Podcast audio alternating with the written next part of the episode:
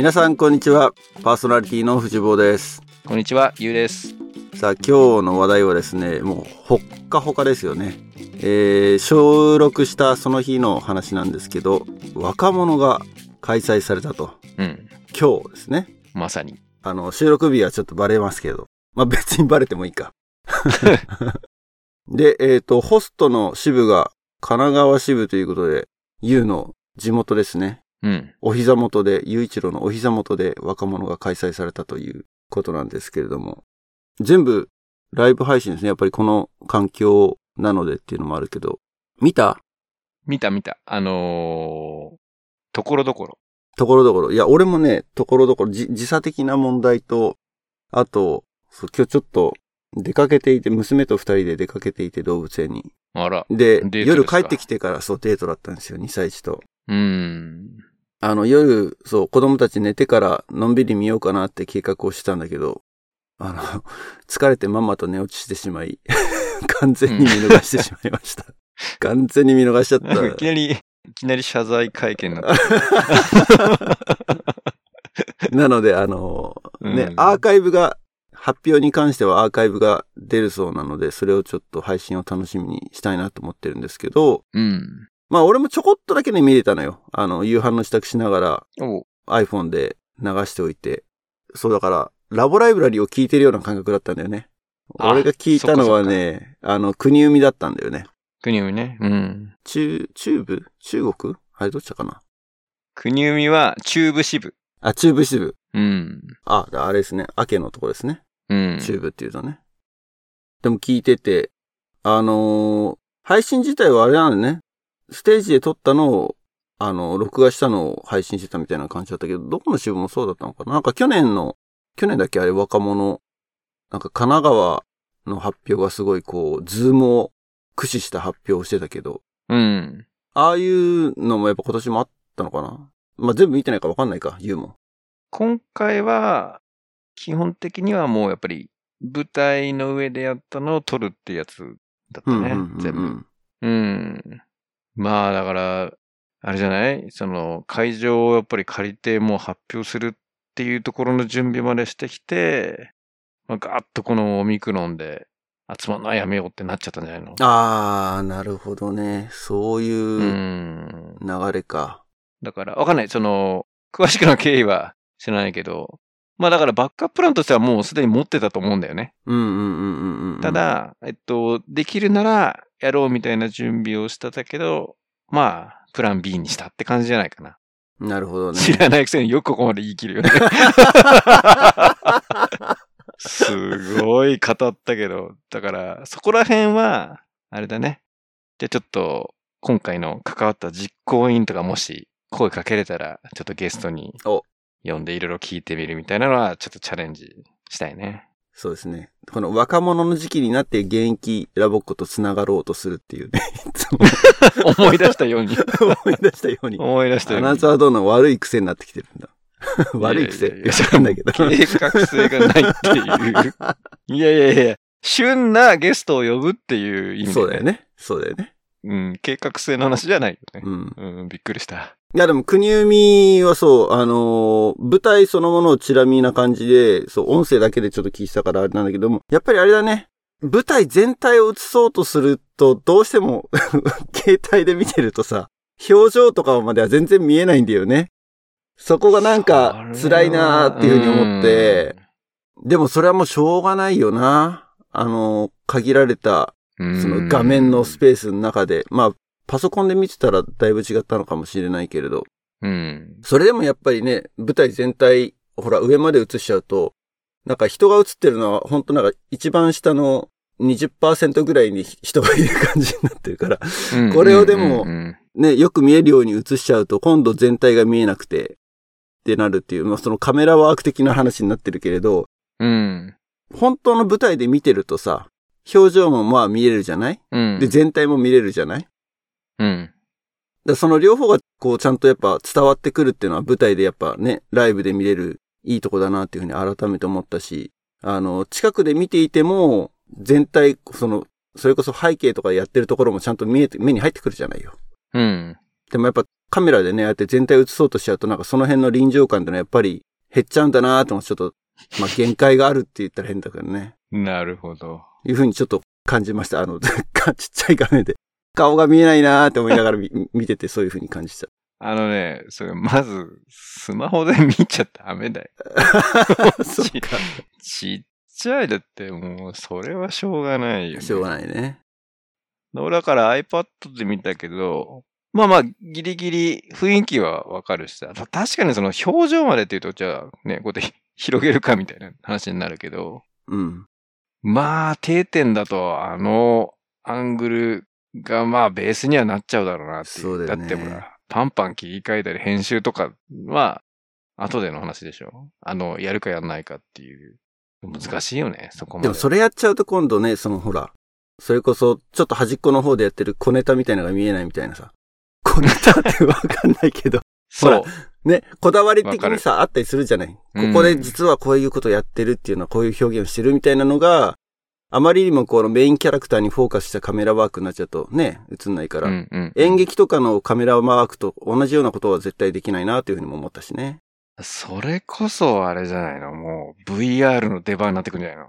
なるほどね。はいはいはいはいはいはい。これを、まあ今みたいなね、その富士坊みたいなやっぱり、もうこの小ネタが見たいとか、もうこの人ずっと追っかけたいとか、逆に VR だったら距離超縮められるからさ。そう、ね、もう一緒に舞台立ちながら見れたりするみたいな可能性もあるわけだから。うんうんうんうん。うん。もしかしたらあれですよ。みんなでヘッドセットをつけて若者を。みんなで、だ各家庭でだよ。ああ。各家庭で、ね、びっくりした。発表者がつけてんのかと思った。それを見ても俺ら。それ俺ら見てどうすんだみたいな。ああ。観客がね、みんなヘッドセットをつけてる観客が、そう、観客が。うん。いや、それ、なんか新しい新境地のなんかワークショップとかね、いろいろ離れてても、それこそ今回のね、フェスティバルがリモートになっても VR つけて繋がってる一緒にのバイル感出そうだよね。そうだよね。うん。それこそほら、この前 OBOG でしたの、あと、オビスだっけ？キャンプファイヤー。オビス。オビスなんかよりもはるかに先を行ってるよね。それこそ若い世代だったらそういうのできちゃいそうな気もするよね。なんか、詳しい人がいたら。今ちょっとすごい飛躍した話をしちゃったんだけど、いや、そもそも俺今回すげえなと思ったのが、うん。まず、この、ウェブサイトが立ち上がってるわけよ。うんうんうんうん。まあその Wix っていう仕組みは使ってるけども、非常に、なんていうの？まあ、クリエイティブとしての品質が高いと思う。うんうんうんうん。なので、その、まあ、今回、若者があります。でもいろんなほら、情報発信するときに、まあ、このウェブサイトをベースにしながら、ね、各種 SNS、ツイッターだったりさ、まあ、Facebook の書き込みもされたりとか、インスタとかに上げたりとかっていう、まあ、各メディアへの対応に関したら、うん、これはすごいなと思ってて、うんうん、うん、なかなかここまで。マーケティングしてんだね。そうそうそうそうそう、ちゃんとやれるっていうのが、まあ、やっぱり大学生ぐらいになると、本気でやればここまでやれちゃうっていうのは、もういい、すごいいい経験だよね。うん、うん。やっぱりクリエイティブをきちんとやってるし、それのクオリティが高いってさ、うん。いや、これ見たら、あ、ここまでやれちゃうんだっていうので、すごい感動した。うん、あの、まあ、発表会の、その、テーマ活動の発表がっていうところはもう、まあ今までのベースのラボだからさ、そこについて、ね、ああだこうだ言える立場にはないけど、もう本当に頑張ってただろうし、やっぱり感動する。ただ、まあ見方を変えると、じゃあこのコロナ禍において何がね、進化したかっていうと、やっぱここら辺のその情報発信とか、まあだって YouTube ライブだったり、今回 Zoom を使ったのかなもうしっかり、あれだよね、オンラインでの、その流し方、それと休憩時間のさ、あの 見た？あの、コマーシャルタイムの。あれ、見た見た見た。それ、それはね、かなりね、うん、すげえなーって思った。なんか凝ってるなって思ったし、めちゃめちゃ面白かったね、あれね。すごいよね。面白いよね。めちゃ面白かった。うん。うん。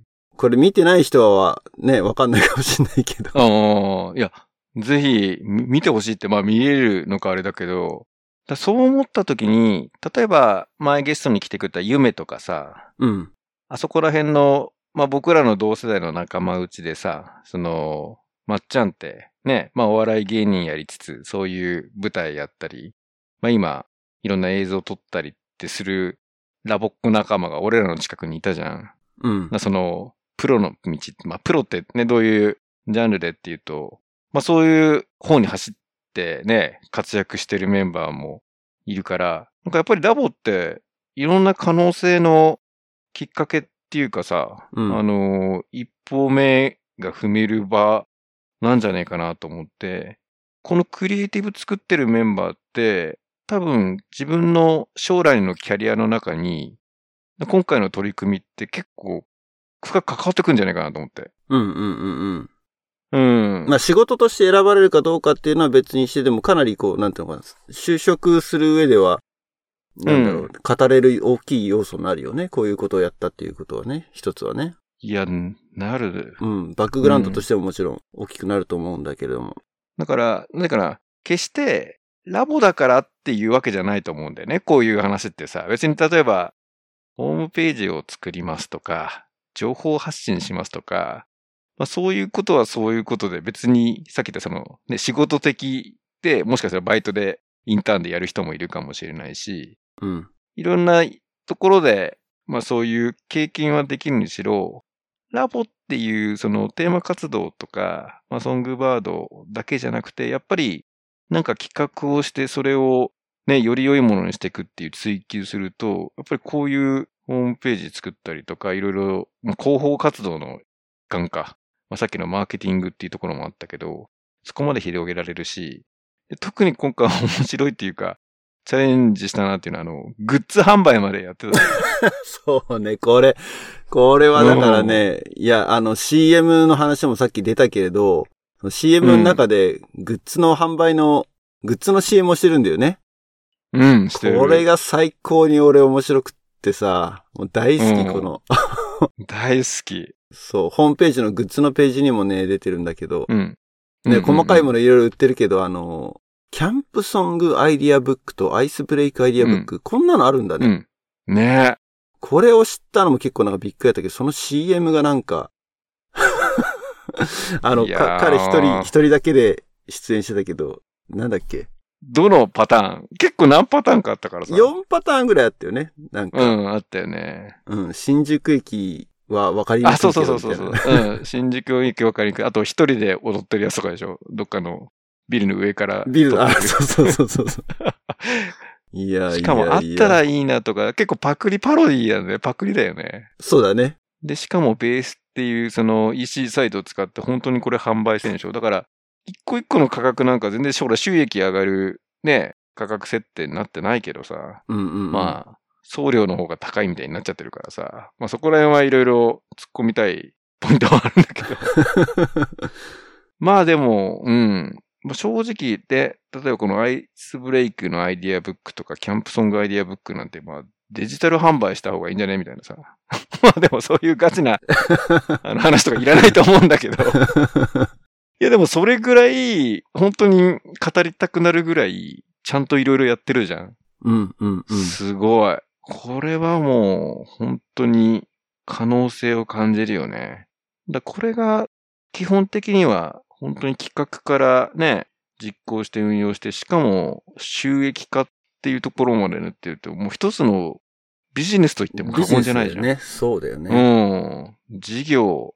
まあ、これは一つ、その、まあ、学園祭みたいなもんかもしれないけどね。あの、模擬店作って収益上げてっていう。だからやっぱりこの商売をある程度若いうちから経験するって結構貴重なんじゃないかなと思って。なんか、バイトでお金もらえますって時間を売ってもらうっていうんじゃなくて、事業を作って収益を上げるっていう、ちょっと話が飛躍しちゃってるかもしれないけど、そういう場でもあったっていうのは、まあ、彼らが企画したことだろうと思うけど、本当に素晴らしいなと思う、心から。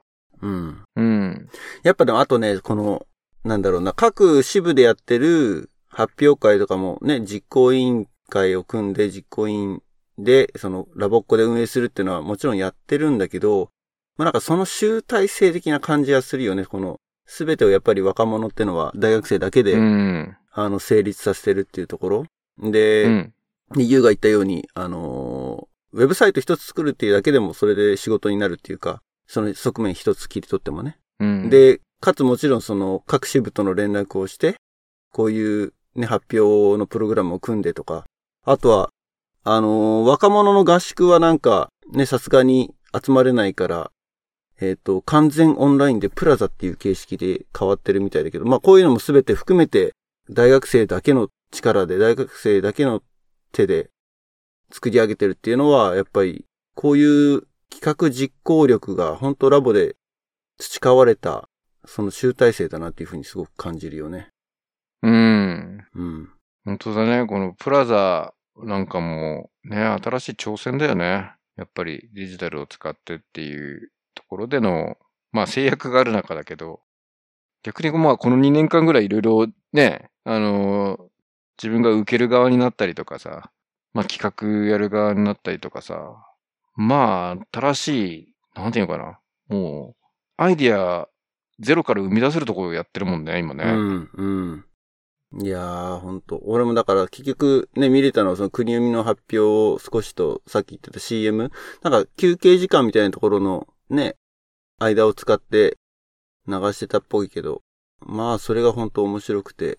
あとなんだっけ、あの実行委員からのメッセージ集みたいなのあったよね、なんか。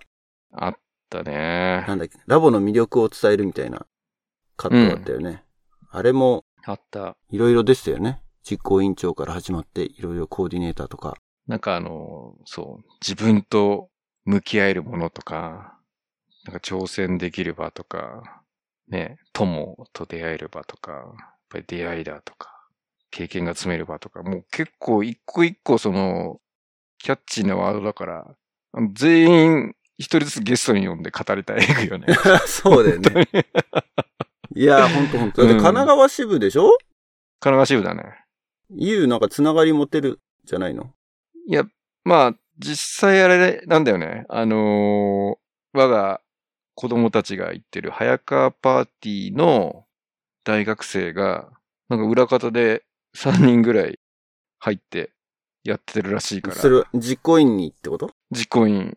おあのー、役職はついてないから、あの、語ったメンバーの中にはいないんだけど、うん。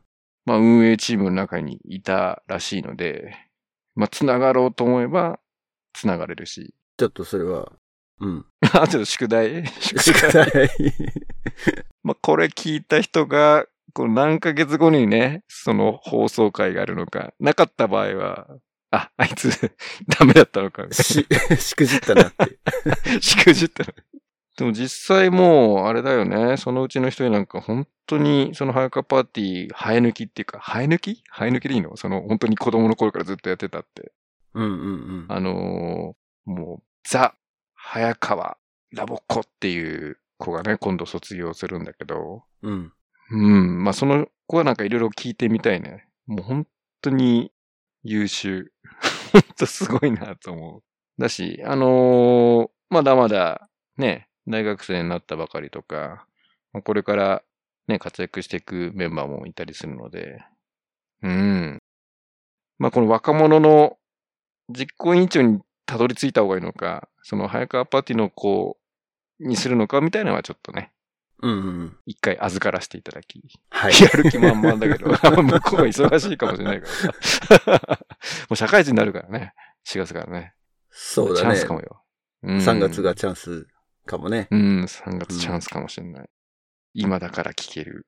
よし、メモっとこう。うん。早川って歌に許可得なきゃ。いいですか？私じゃなきゃいいとかって言うから。早川って歌は孤児。よし。じゃあ、相談してみます。はい。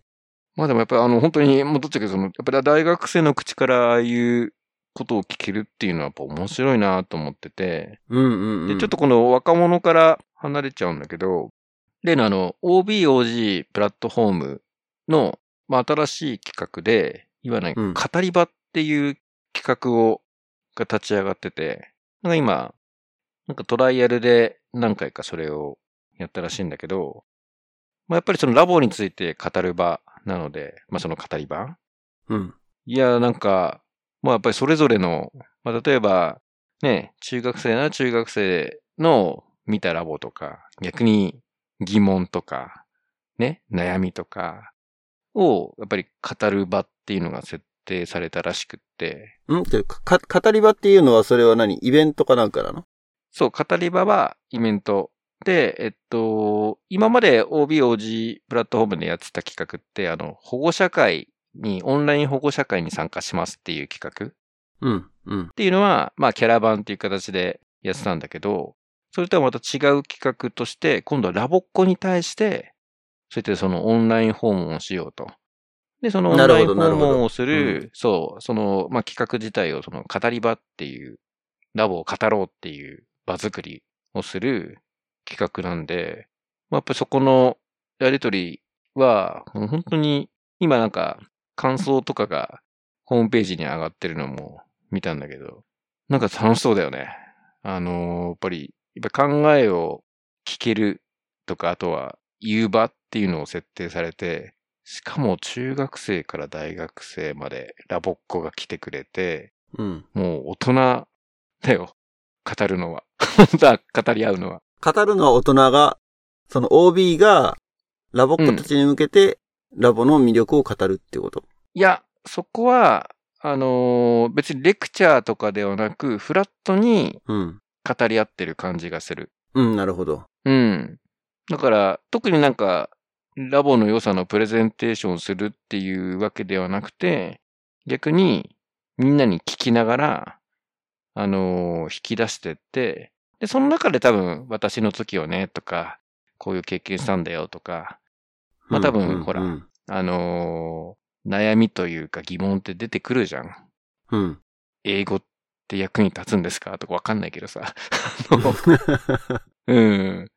多分僕らもほら、保護者会で聞いたような疑問ってラボっ子も持ってると思うんだよね。うんうんうんうん。でもラボの良さとかは、やっぱり残ってる子たちは、なんとなくあっただけど、その、なかなかほら言語化したい、それを情報交換する場ってないじゃん、なかなか。確かにそうだね。うん。まあ、高校生で、その、表現活動っていうか、あの、発表会、考察うん。とかやるので、テーマ活動をやるにあたって、じゃあ自分たち何やりたいかとか、そういう年代になってくれば、めちゃめちゃ語り合うとかさ、テーマについて。だけど、その、ラボでっていう語り合う場ってそこまで、まあ、設定してなかった気がするから。うーん。うん。なんかまあ、そういう切り口で、えっと、普段、例えばパーティーとかもさ、中学生とかと大学生とかって接する機会あっても、まあそこまで語らないじゃん。ラボってこういうとこがいいよね、みたいな。そのトピックだけで話すこと確かにないよね。だそれこそ、カレッジメイトは国際交流、コーチはキャンプっていうところをフォーカスして、そこでのいいところと魅力とかっていうのはすごく語ってきてるけど、ラボ全体で、それこそラボのね、続けてきてよかったこととか、魅力とかっていうのを話すのは、むしろ卒業した後の方が多いよね。そうだよね。うちらみたいに。そう。ここでやってるように。そうだよ。それがだってコンテンツになってもうね、何年 ?7 年目だっけ ?6 年目だっけ？だから、やっぱりそこを語るって、それぞれのさ、まあ、正解はないじゃん。その、これが模範回答ですみたいのがじゃなくて、まあ、その人がどう受け取ったか、どう感じたかとか、で、そこのエピソードとかっていうのはやっぱりめちゃめちゃ面白いじゃん。うん。その人を知れるし、その人を通したまたラボの、まあ、魅力だったりっていうのが知れるので、いや、これは結構普遍的な、ラボにおける普遍的なコンテンツなんじゃないかっていう気がしてきた。うんうん。うん。ちょっとアナザードーンすごかったね。そこに持ってくる。自画自賛に。いやーもうちょっとね、自画自賛、ちょっとやめようと思ってんのに出ちゃったね。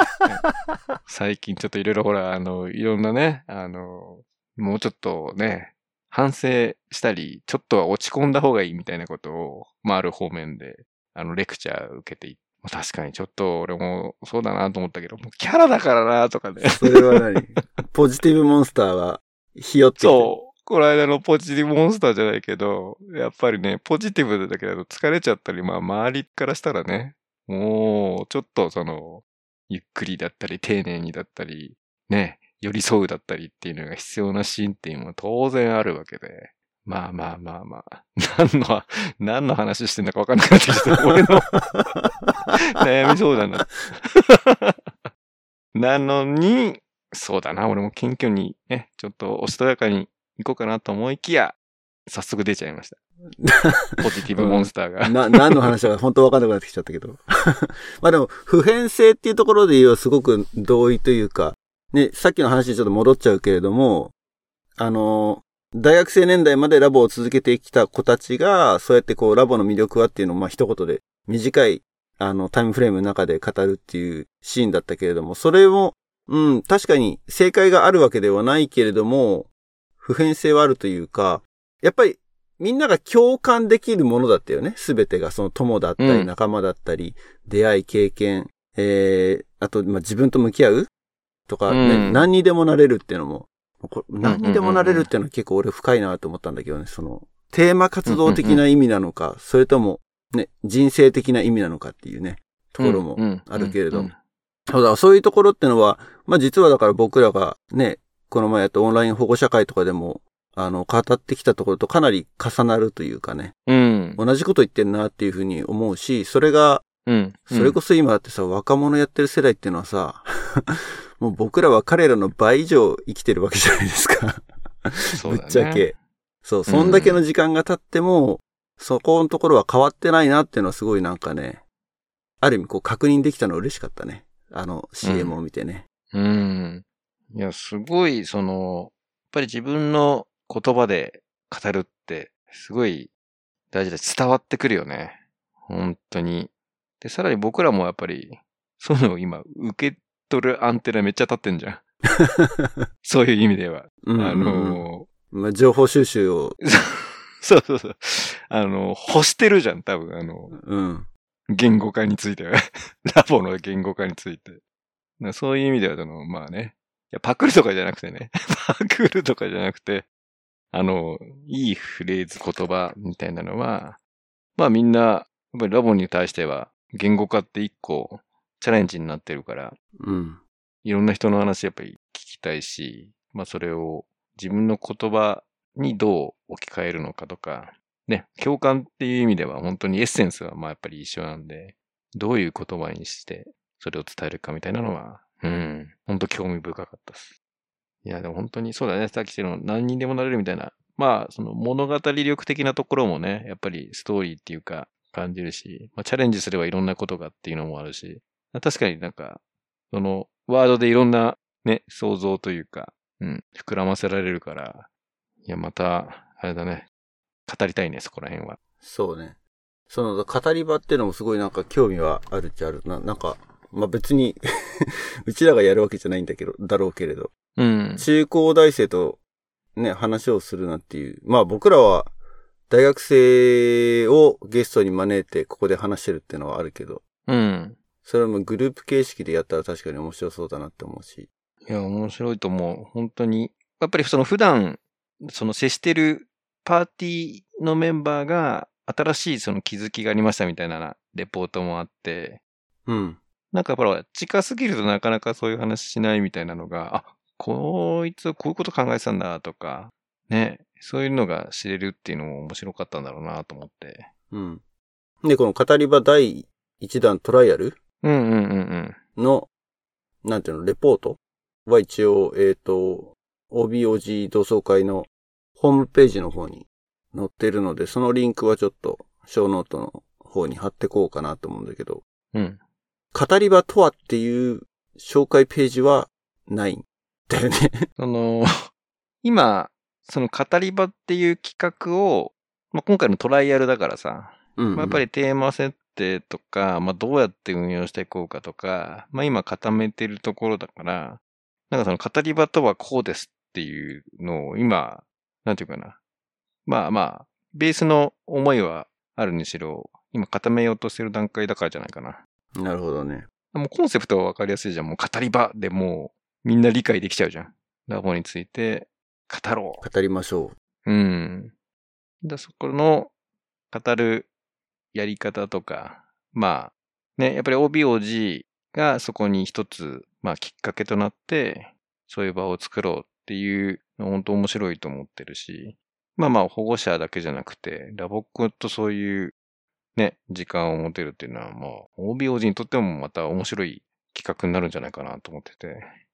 まあ、まだ今トライアルなんで、これがいつ、本番、本番？なんていうの？あの、プログラム化されて運用されるのかっていうのは、また多分ね、情報出てくるだろうから、う。うんキ。ャッチアップしていきましょなるほど。もう今年はもう U, U は、その OBOG の、なんつうの、中心メンバーではなくなってるのかな？う。中心メンバーでなくなってる。あの、中心メンバーで、一瞬、あのこの、なんだっけ、あの去年の夏やった、あれだよ。あのキャラバキャラバン、あ、じゃ、キャ、キャ、ンプファイヤーやったりさ、あのああ。オービス使った、うん。あれを立ち上げるときに、一応一緒にいたわけであって、その後、特あ、に、そっかそっか。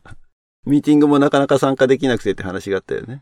そうそうそうそう、どうしてもやっぱり土日がずっと埋まっちゃってたので、うんうん。まあまあ物理的に参加できなかったっていう意味で、ちょっとフェードアウトしちゃったけど、まあただ、あの、この間久しぶりに一回、なんかズームの会議があって、たまたまその時間空いてたので、出てみて、あやっぱりすごいなと思った。やっぱりその、ちゃんと続いてて、その、思いがあって、またそれを形にしようとしてるって、あ、こういう場がラボだなっていうか、ラボっ子だなっていうのをうん。感じて、はい。やっぱその、この語り場企画なんかはすごい楽しみなまた企画だなと思った。なるほど。うん。なら同じようななんか企画をパーティーでやったみたいな話も前あったよね。あれ？それ U のパーティーだっけ？中高大生とそうだね。あのーそれ U が語った自体の。は、うん。そう、まあ、早川テューターから、まあまあ、外、外ばっかやってねで、パーティーでもやってくださいよ っていう。そうそうだそうだ。まあ確かにと思って。で、ただ、すごい何か、こちら側から、ね、今までほどの保護者会のコンテンツで、まあそういう、ね、こういうことをやってますっていうのを、まあ早川って言ったにもお伝えできればな、みたいなのもあったので、まあそこのベースコンテンツは使ったんだよね。うんうんうん。なぜならやっぱり卒業するラボっ子たちへの一つのまあ参考っていうかね、そういう情報っていうのは、本当にラボっ子のためになると思うみたいな。ただ結構俺の中では、その、プレゼンしようと思って行ったら、中学生とかもいたわけよ。本当高校生とかも。うん。だ中高生にはちょっとあれがあったかなと思って、反省はしたんだけど、いや、意外と、そうそう、あの、まあ、キャリアの話とかさ、まあ、これから社会に出ていくみたいなメッセージ、ストーリーが強すぎたから、まあ、どうだったかなと思ったんだけど、いや、意外とその、後の、そのテューターとその、ね、ラボ子たちの会話の中では、いや、すごい、ああいう話聞けたのは、ね、なかなか聞ける話じゃなかったからよかった、ありがとうございました、みたいな話を聞いたから。うん。だその、まあ、語る場というよりは一方的に、僕の一つのケースを紹介させてもらって、まあなんか質問とか、ね、思ったことあったらみたいな、まあ感想の中からシェアしたりっていうのがあったので、語り場要素はちょっと少なめだったけど、まあでも、切り口にはなったよね。うんうんうんうん。だから逆にもっとフラットに、あの、僕のプレゼントよりは、もう語る場があればもっとフランクにいろんな話できるかなっていうのはうん。あったし、うんで僕はたまたまラボっ子だったけども、まあ、ラボを知らない、例えばお父さんから見た、ラボってこう思ってますよみたいなのも面白いコンテンツだよね。ああ、それこそベルパパみたいな視点からっていう。そうそうそうそう、うんベルパパみたいな。本当に、早川パーティーもさ、まあやっぱり、お子さん入れてらっしゃって、すごいラボへの深い理解と、あの、情熱を持たれてる、あの、保護者の方とかいて、やっぱり、そういう視点でのトークとか聞いてみたいもんね、俺なんか。うんうんうんうんうんラボコが、まあ、もともと経験していいですってみたいななんとなくイメージ湧くけどさ、保護者になって、どういう視点で何がいいと思ったのかとか、どうしてそれを選んだのかみたいなのは、もう聞いてみたいけどね。それはでも、どうやって実現したらいいんだろうね。うちらが何かそういうイベントをホストするか。呼ぶ？お呼びする？だからなんかもう、早川って言った以外もう外堀全員埋めちゃうか、もう、あと、出てないの早川って言ったぐらいですよ、みたいな。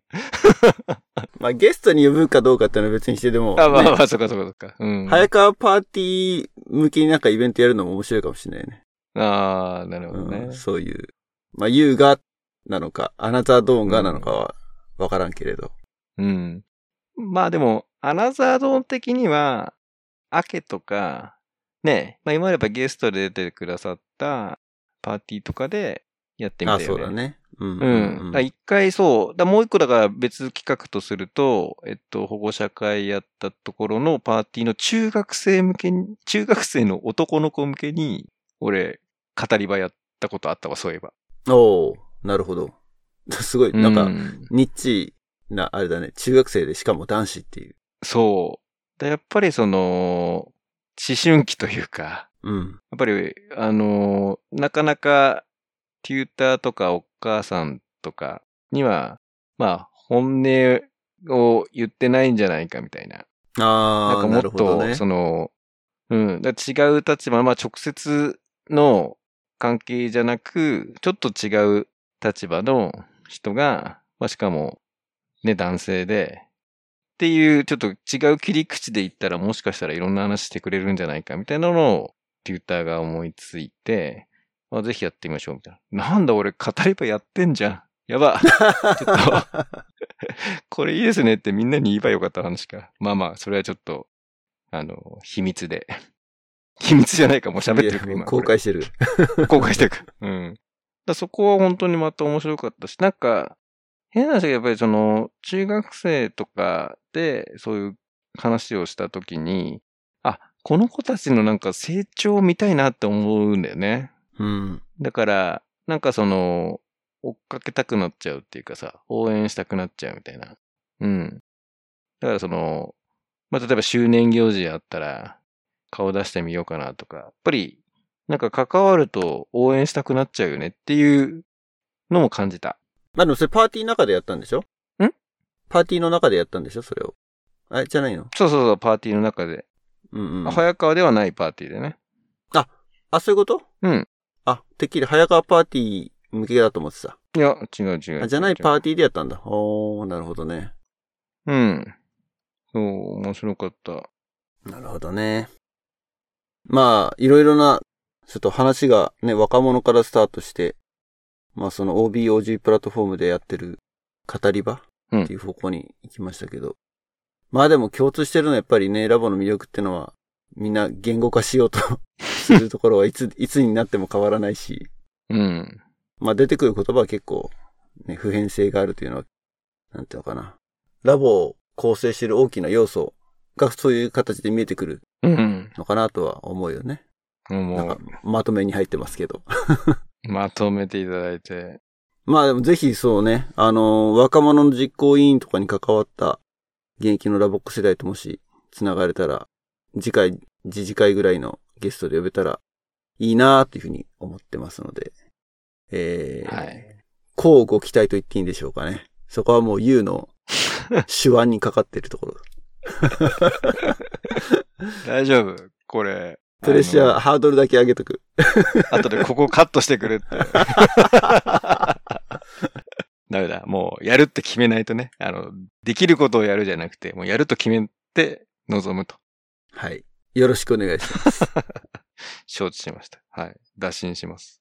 えーとですね、実は今日は、あの、いつもと違う収録環境を使ってましてですね、もしヘビーリスナーの方でね、あれ、なんか音質違うなっていうふうに思ったらぜひちょっとフィードバックとかいただきたいんですけども。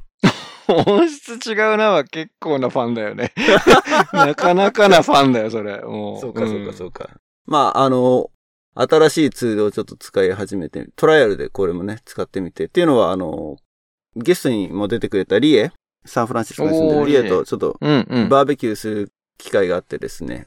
まあその時に、まあ彼女もね、自分のポッドキャストやってるから、まあそんな話をした時に、このツールいいですよっていうふうに紹介してもらったので、うんうん、えっ、と、リバーサイド FM というのをちょっと今今回使って収録してみてます。うん。もしいい感じだったら今後も使い続けてみようかなっていうふうに思ってますけれども。あとはですね、えっ、ー、と、前回のエピソードでもちょっと紹介しましたけども、YouTube 始めました。えー、まだ公開していないんですけど、1個ビデオ撮りました。おビデオ撮ったん？撮った。すご。まだ編集してないでちょっと、うん。うん、編集しなきゃなーって思ってるけど、まあこのエピソード3月1日配信なので、まあその前後で、うん、出せたらなーって思ってるので、ぜひですね、えっ、ー、と、YouTube のチャンネル登録、えー、サブスクライブしていただくと、えっ、ー、と、新着のお知らせが届くようになるので、ぜひサブスクライブしていただけたらなというふうに思います。ね、第1弾何のネタかはちょっと今は言わないですけれども。まあ、うまくできてんのかな？ちょっとわかんない。あんま自信ないけど、とりあえずまあ、編集にあんまり時間かけないで、取って出しみたいな感じで作っていきたいなっていうふうに思ってます。